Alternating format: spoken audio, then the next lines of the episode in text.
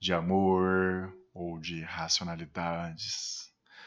Vou te fazer uma pergunta, Lucas. Nesse tom de voz. Nesse tom de voz. Songs by Night. tipo, aquele, tipo aquele narrador de rádio das três é. horas da manhã que toca aquelas músicas pro cara se matar. É. é. Ou aquelas.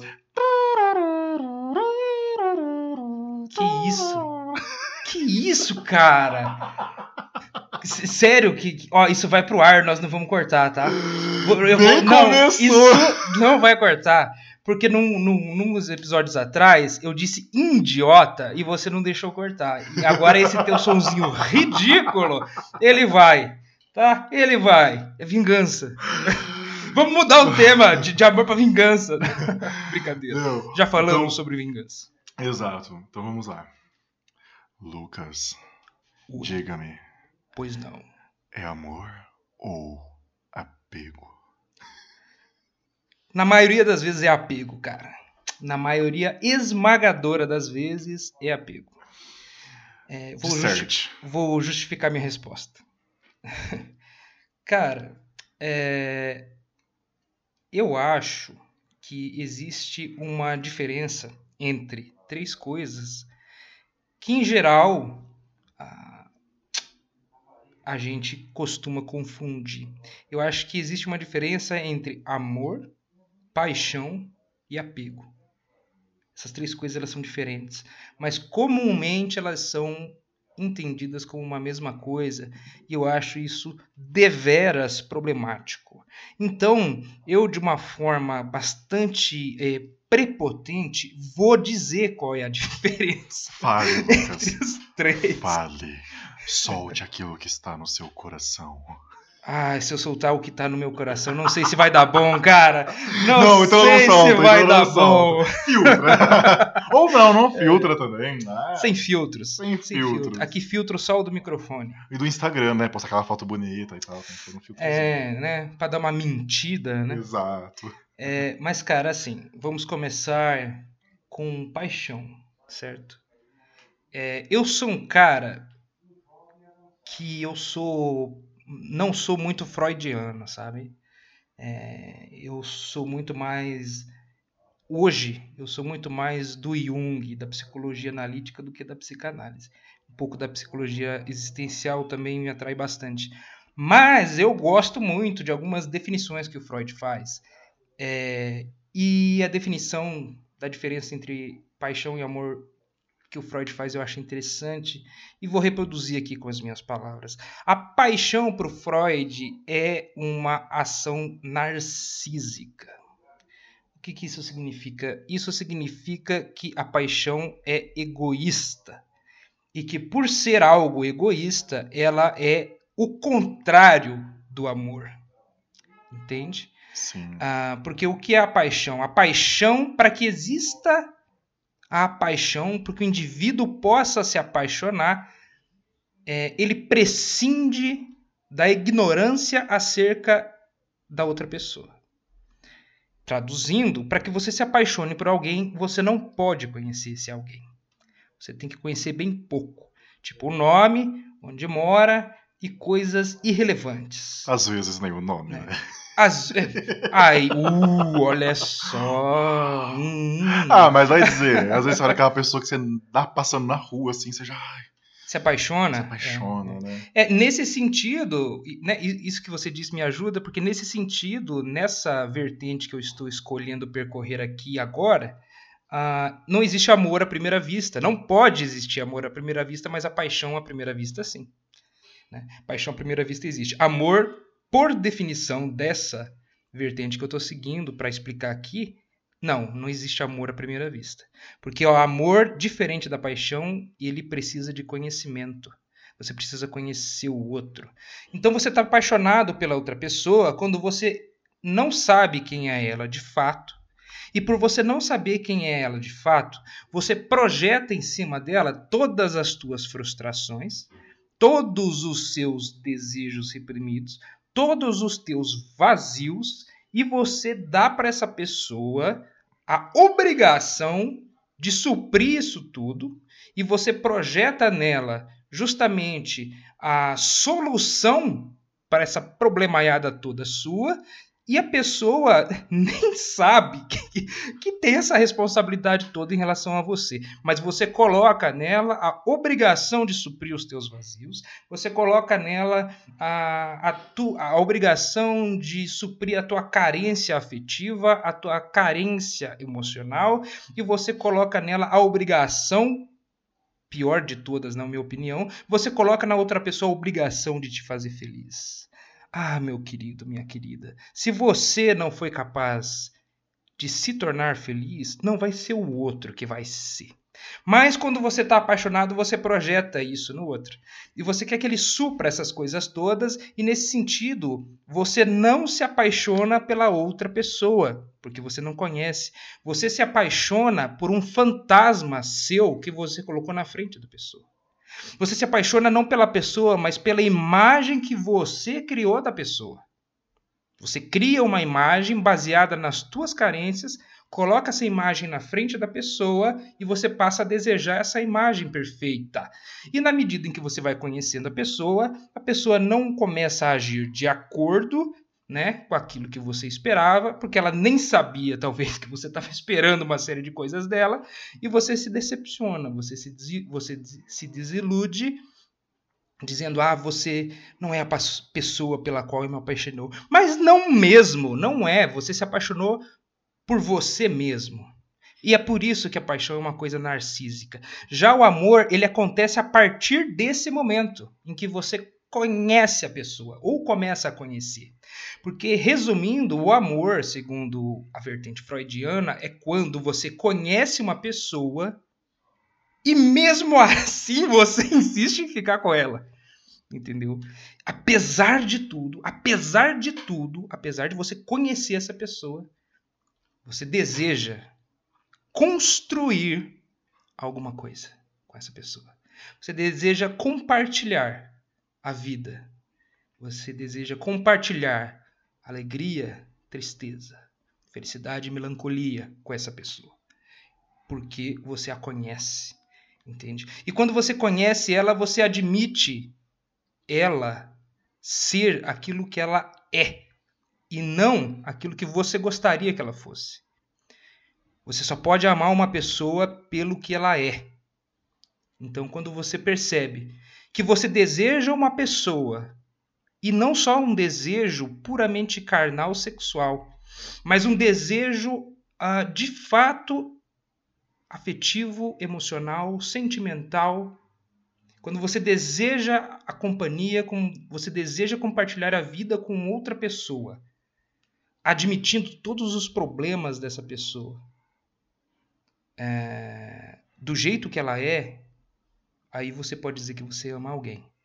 Por isso que eu disse que na maioria das vezes é apego ah, e não amor. Às vezes pode ser paixão também. Né? Às vezes as pessoas se apaixonam, acham que estão amando, e quando elas chegam no ponto da virada, em que a paixão se transformaria em amor, elas pulam fora.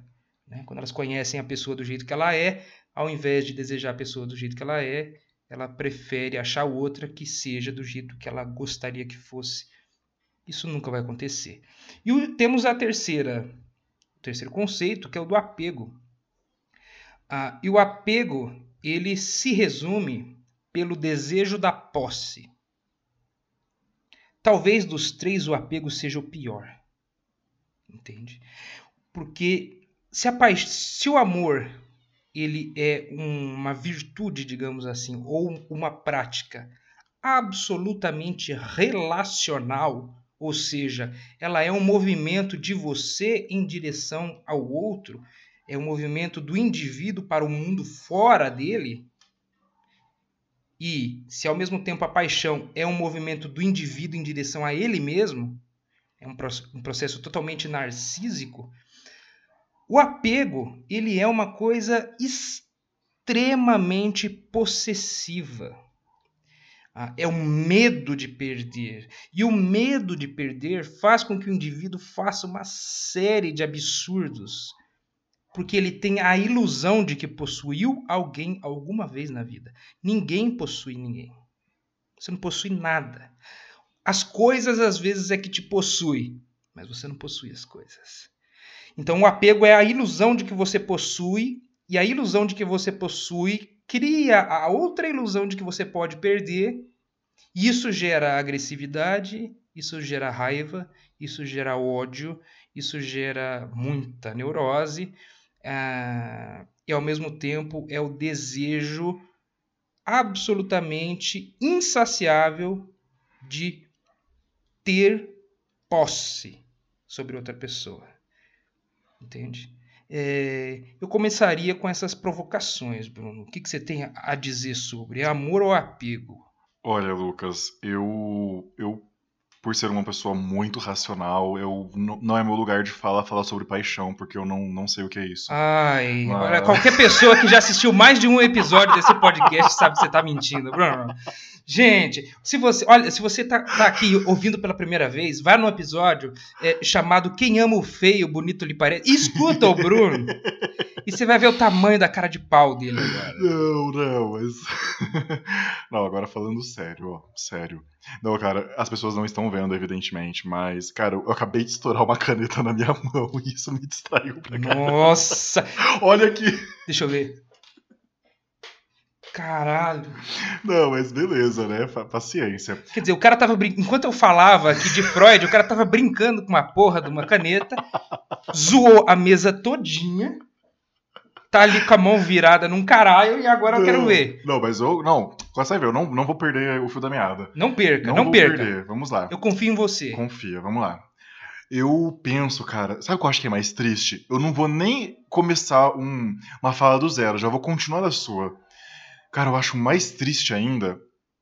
E é mais triste, não sei se. Ah, é mais triste quando a gente é o protagonista desse fato, né? Pra gente é. Pra gente é. Mas quando você tá apegado algo que só você acha que tem. Eu não digo no sentido de no sentido psicológico, né, de que não, ninguém possui ninguém. Não, quando você literalmente não possui nada, nem mesmo a presença, nem mesmo a intenção do outro ou o bem material em si. Né? É quando literalmente aquilo é uma ilusão, porque muitas vezes a gente realmente tem apego por algo que a gente construiu de fato, né? Sejam bens materiais ou seja uma relação que ela ainda existe. Né? Muitas vezes a gente se vê preso a relações, sejam quaisquer as relações, né? É, amorosa, profissional, amizade, enfim, blá blá blá. Mas é, quando essa relação ela ainda existe e você está naquele dilema de hum, termino ou não termino, o que eu faço para melhorar, é, ainda existe algo, né? Ainda existe algo para se pensar, para se refletir. É, agora, cara, o pior, o mais triste para mim é, é, triste, não para mim, não, não tô vivendo isso no momento, de verdade. Porque parece que eu sempre trago coisas da minha vida, mas eu não tô vivendo nenhum apego nesse momento como um dilema. Mas eu acho que é triste de verdade quando a gente vê nos outros também, é, a pessoa ela tem plena convicção que ela, putz, cara, eu vou perder. E dá vontade de falar, mas querido, você já perdeu. Né? Corta esse cordão umbilical, essa gravidez psicológica que existe, que só você está sentindo, porque não tem. E as pessoas elas se apegam a lembranças, se apegam a, a ímpetos que nunca vão se concretizar ou nunca mais vão se concretizar, né? É, em qualquer tipo de relação. Então, assim, nossa, é, eu tô há muitos anos numa relação e tô apegado a como eram os beijos no começo da relação. Estou apegado a como eram legais as nossas conversas no começo da relação. E, e assim, às vezes isso, cara, faz tipo 4 anos, 10 anos, 30 anos. E não sei, nunca tive uma relação duradoura assim, mas a pessoa talvez ela realmente ache que vai reviver aquilo, ou na cabeça dela ela vive isso de alguma forma que ela não tá enxergando. Uhum. Ou melhor, que ela tá enxergando até demais, que não existe. Então, primeiro sobre o apego, eu penso isso, cara. Talvez o mais triste. O apego, de qualquer forma, ele é errado, né? Ele. Embora a gente faça no nosso dia a dia, mas lutar contra esse apego, essa, esse, ser escravo do apego, eu acho que é uma coisa que a gente tem que lutar sim contra. Mas o pior é apegar aquilo que não existe mais ou quando sequer existiu. É, sobre amor, concordo plenamente. É, o amor é aquilo que é assim, você caiu as máscaras, caíram as máscaras, e você fala, cara, eu, eu te quero mesmo assim. Bora. É. Bora. É isso. É porque uma coisa que eu, né, eu não sei se todo mundo passou por isso, mas eu acho que, não sei, quando eu era muito jovem, assim, é, eu tive um momento assim de, ai, né, é, eu sou mais eu, eu quero as pessoas desse perfil pra minha vida. E, cara, quando você pensa assim, você vai acabar ficando sozinho, porque, é, primeiro que ninguém é obrigado a superar suas expectativas e se encaixar naquilo que você vê como um padrão ideal. E segundo, que as pessoas têm defeitos, as pessoas elas têm suas falhas e, e vai de você saber é, relevar e, e dar o valor correto para as falhas das pessoas. Porque é claro que existem falhas e falhas, mas, por exemplo, as pessoas acabam muitas vezes confundindo gostos diferentes ou perspectivas de vida diferentes como um defeito, só porque é diferente do seu. Então, a- é, eu penso quando a gente pensa. É, nossa, eu devo ter falado umas 15 vezes a palavra penso nesses últimos dois minutos, mas. Sem problema. É, cara, você só vai poder amar um amigo, amar um, um cônjuge, amar uma pessoa, independente da relação, se você, primeiramente, é, se permitir descobrir o máximo possível das qualidades positivas e negativas e valorar elas como elas realmente são. Né? Ou seja, ah, eu gosto de azul, a pessoa gosta de vermelho. Foda-se. Isso não impacta diretamente na minha vida. Ai, porque eu, eu penso que, claro, existem sim diferenças e tudo mais, posicionamentos ideológicos que muitas vezes realmente vão contra os seus princípios, e eu acho que isso não é uma coisa que você tem que se forçar. Mas, tirando isso, é é uma prova de fogo para uma relação durar, seja ela qual for. né? É, Uhum. eu, eu tinha uma visão do amor até recentemente, recente vai falar assim, nos últimos anos, assim, muito fogosa, uau, nossa, intensa. Cara, por incrível que pareça, hoje eu tenho uma visão muito mais fria, não no sentido frio de morta, no sentido de comedida, de temperança Uhum, do amor. uhum. Para mim, o amor é meramente a prova de fogo. O amor é meramente, é, independente de qualquer coisa, eu quero você na minha vida, independente da relação. Entendi. Então, eu deixo aquele uau, aquela coisa louca do tipo, meu Deus, eu preciso estar com você 24 horas por dia para paixão. Porque não existe ninguém, ninguém no mundo que se você descobrir tudo, você vai querer ficar 24 horas. Por mais que você ame, você vai querer ter o tempo sozinho, pra você ler, pra você ficar de boinha. Não, não, não tem. se você tem alguém assim na sua vida, eu acho que você ainda tá na paixão. Também acho. Suspeito disso, hein? Eu também suspeito disso. É, ao longo da sua fala, né, você destacou uma coisa que de fato me, me, me fez lembrar que é bom a gente ressaltar, que é, é aquela coisa, né? Eu comecei falando acerca do amor, ah, talvez do amor ah, relacional, ah, matrimonial, digamos assim Sim. né?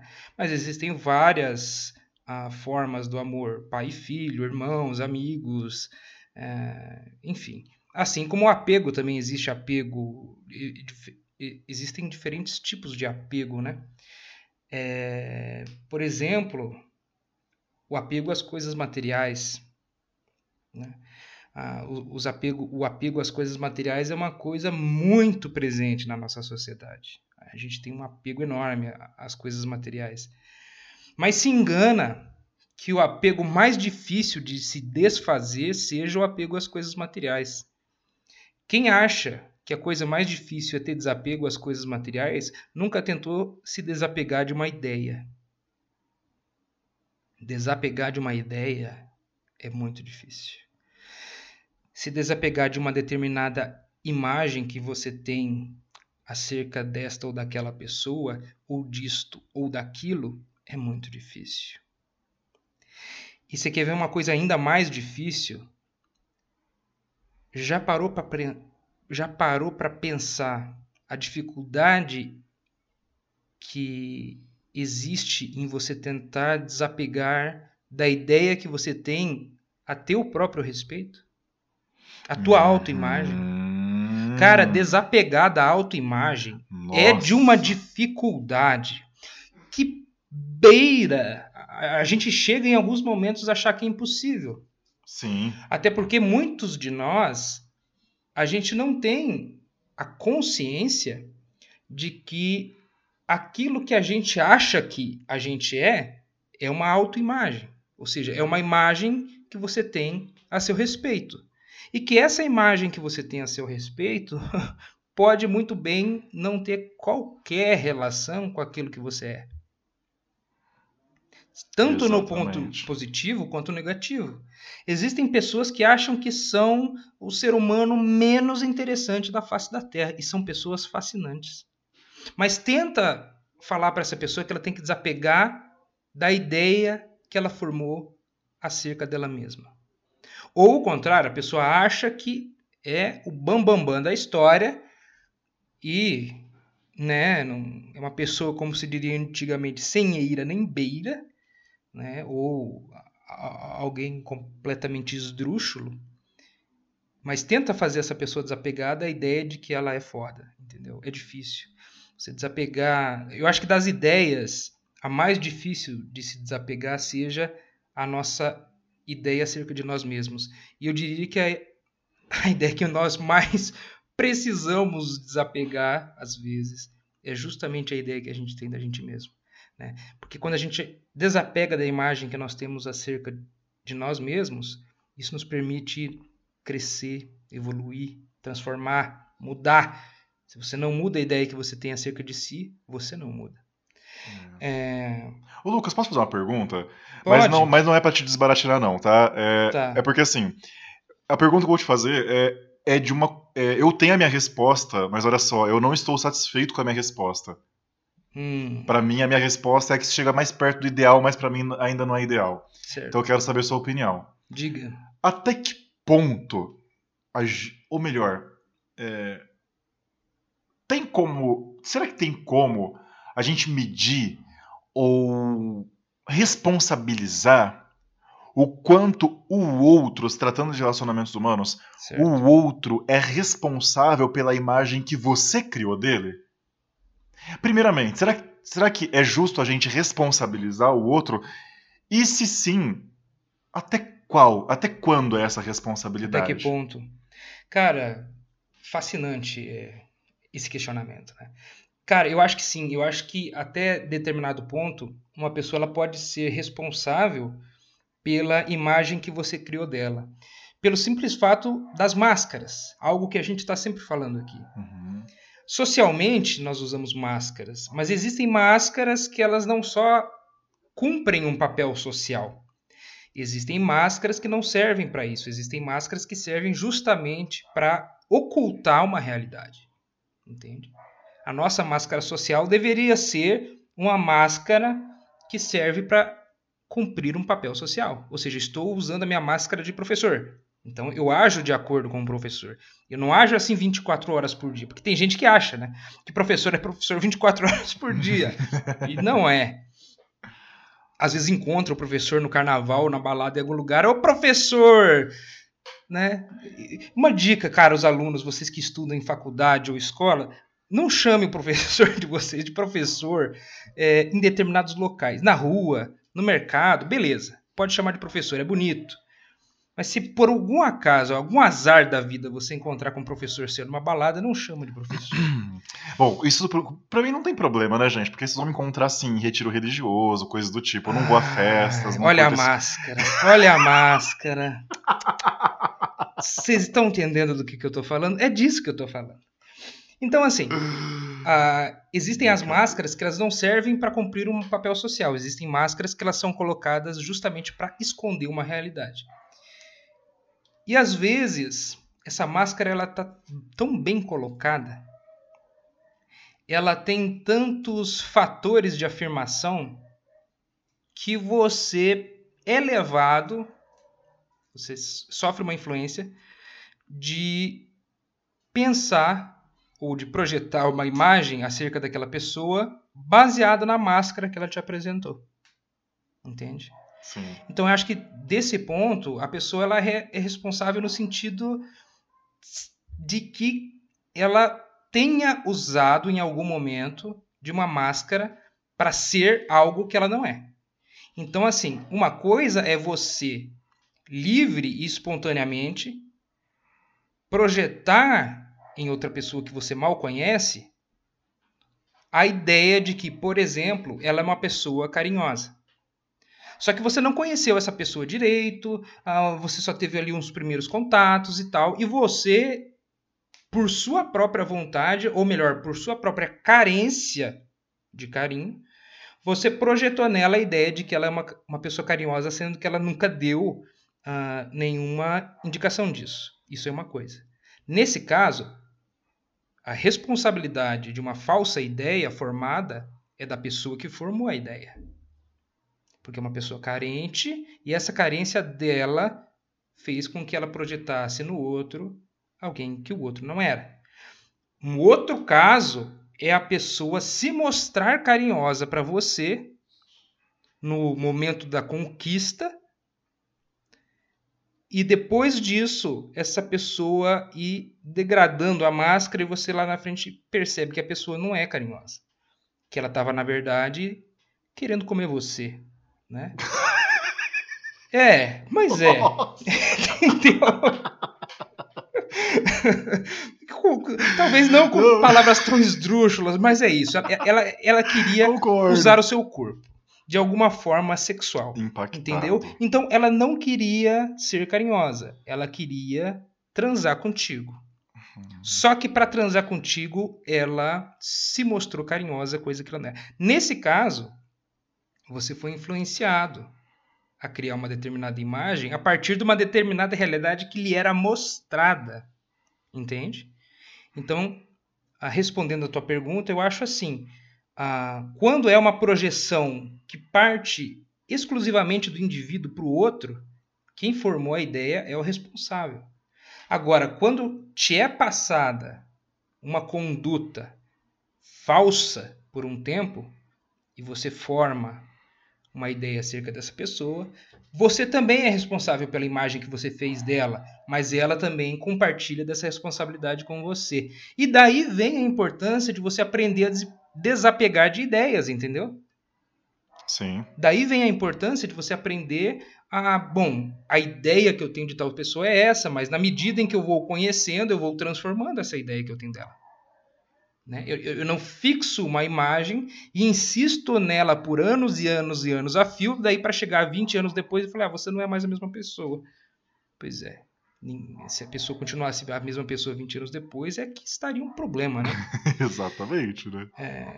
Então, existem vários níveis de apego. Apego à ideia. Às vezes, é, entende o que eu falei? Talvez o Sim. teu apego não seja nem em relação à presença da outra pessoa. Existe esse apego. Você é apegado à companhia daquela pessoa. Mas às vezes você não é apegado nem à pessoa, você é apegado à ideia que você criou da pessoa. Sim. Seja sim. espontaneamente ou seja porque essa pessoa te levou a acreditar uma determinada coisa. É, E que cedo ou tarde a máscara sempre cai. É, é sempre, sempre, sempre, sempre. Só que às vezes você é tão apegado a uma ideia que você fez daquela pessoa que você se recusa a ver que ela está mostrando que é o contrário. É, E assim como existem vários também ah, tipos e níveis de amor, né? Ah, o filósofo adora dizer, ah, existe o eros, existe o ágape, existe filia e existe patos, né?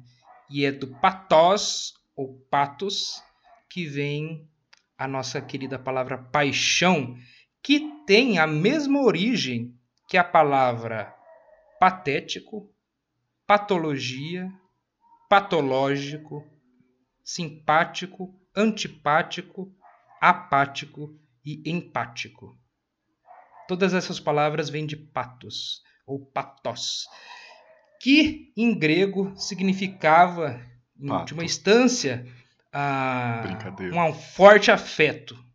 Eu fingi que não ouvi para eu não perder a- o fio da meada. Eu fiquei sem graça Entendeu? Eu fingi que não ouvi porque foi é, algo que ia me desviar da seriedade. Então, o, o, o, o patos ou patos, ele significava um forte afeto que comumente, comumente era tido como sinônimo de sofrimento. Né? Não à toa os gregos consideravam a paixão uma doença, mas uma doce doença. É... E assim, existindo vários níveis e vários tipos da manifestação tanto do amor quanto do apego, é, eu acho que você consegue mesmo assim partir de algumas uh, definições mais gerais para que você consiga uh, se orientar e consiga conhecer o que você está sentindo, entende? Se é amor, se é paixão ou se é apego. Então, o amor ele é e precisa ser algo relacional, algo que saia fora de você. Em última instância, para Freud, o amor é aquilo e a única coisa através da qual você consegue sair de uma instância narcísica e se relacionar com o mundo. O amor é uma janela para o mundo. Entende? Que você observa Sim. o mundo do jeito que ele é e você deseja o mundo do jeito que ele é e você quer construir algo, você quer produzir algo, você quer criar, entende? A paixão, numa definição geral, ela é algo que prescinde de ignorância. Ou seja, é algo quando você projeta uma série de coisas em uma determinada coisa que você não conhece direito e você se apaixona uh, ou se afeta, né, por essa projeção que você fez. E o apego é o desejo de posse, que é pura ilusão. A posse é ilusão, principalmente a posse de uma pessoa. Ah, e a posse e a ilusão da posse gera a ilusão da possibilidade de perda.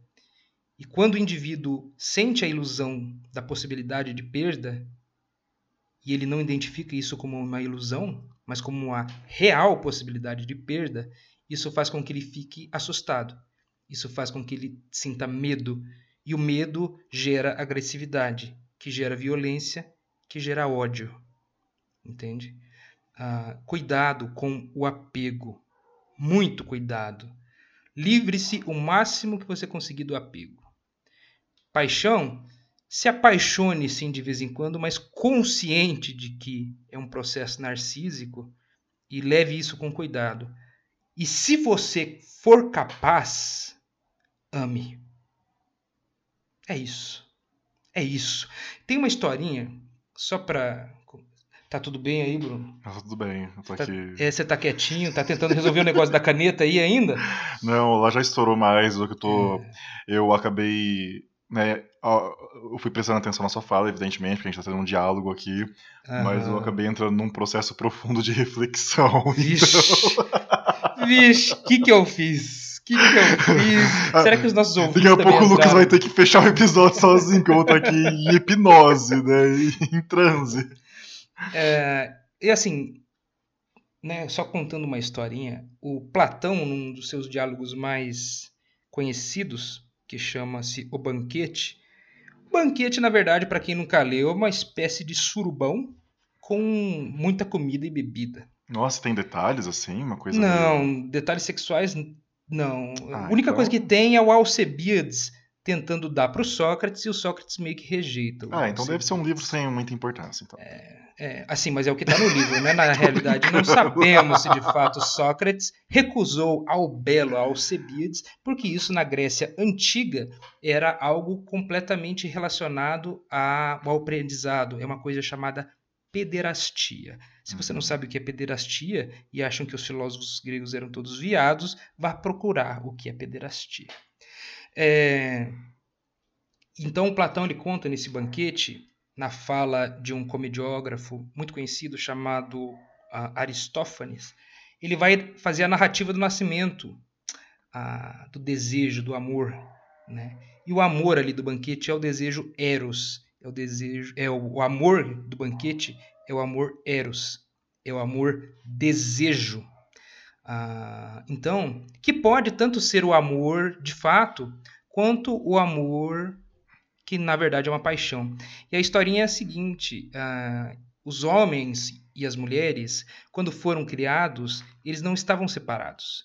Eles foram criados como um único ente, com duas cabeças, quatro braços, quatro pernas e que andavam girando. E essas criaturas se chamavam os andrógenos. E eles andavam girando, e por eles ter vários membros e duas cabeças, eles eram muito, muito fortes e ameaçavam os deuses. Por conta disso, os deuses resolvem separar os dois. Aí, separando os dois, fica uma cabeça de um lado, com duas pernas, dois braços e um sexo, e outra cabeça com outros dois braços, outras duas pernas com outro sexo. Só que, quando separou o corpo, não se separou totalmente a alma, e desde então os seres humanos passam a vida inteira procurando a sua metade separada. Né? Uh, e é a partir disso que Platão diz: você sempre vai desejar aquilo que você não tem. Disso vem a ideia do amor platônico, né? De que você deseja sempre aquilo que você não tem. Se você tem, você não consegue desejar, justamente porque você tem. É... Esse desejo, em síntese, quem quiser aprofundar, sugiro que leia o livro Banquete, é muito bacana ah, esse desejo de que Platão está tratando ali, o Eros, ele é, o, é um desejo que se refaz. Ele não é um desejo necessariamente por posse, mas ele é um desejo que se refaz. Ele reconhece que não tem, e por reconhecer que não tem objeto amado, ele ah, se manifesta como um tornar-se. Entende? Ah, o amor para o Platão exerce a função do vir a ser, o tornar-se. Uh, Platão diz que o amor em si mesmo, uh, o, Deus do amor em si mesmo, uh, ele não tem uma funcionalidade, mas o fruto do amor, sim. Entende? É, então, é isso. O, o amor platônico é o reconhecimento da não posse e a persistência no desejo, é, reconhecendo que não se possui e mesmo assim continuando a desejar. Né? Seria mais ou menos isso. Ficou meio confuso esse final. Não, eu tentei ficou, resumir não, demais. Não, não. e é complicado você resumir uma grande obra, mas é mais ou menos isso. Bruno, suas últimas palavras. Então, eu estive, como eu falei, né? Em profunda reflexão. Exato, passei de um, um dos agentes do diálogo para um, uma postura aqui altamente reflexiva. E eu gostaria de terminar, né, de dar minhas últimas palavras, o que talvez poderia ser uma, uma das muitas formas de saber se o que você, se é que você está vivendo algo do tipo hoje, se é amor ou apego responder a pergunta inicial do, do episódio. Cara, talvez uma das infinitas formas de se responder isso, eu estive pensando, tive um insight né, no meio dessa, dessa discussão. É, se você está preocupado com o que você teve, ou seja, você está preocupado mais com o contexto histórico, com a trajetória da sua relação com essa pessoa, com esse bem material, tem grande chance de apego. Se você está preocupado em perder aquilo que você tem e que não foi deteriorado, que não foi deteriorado, sem se preocupar com o contexto histórico, quanto você já investiu, quanto já perdeu da sua vida, não, é agora. O que eu tenho, tenho, claro, metaforicamente, né, ou assim, subjetivamente, é, eu acho que tem grande chance de ser amor.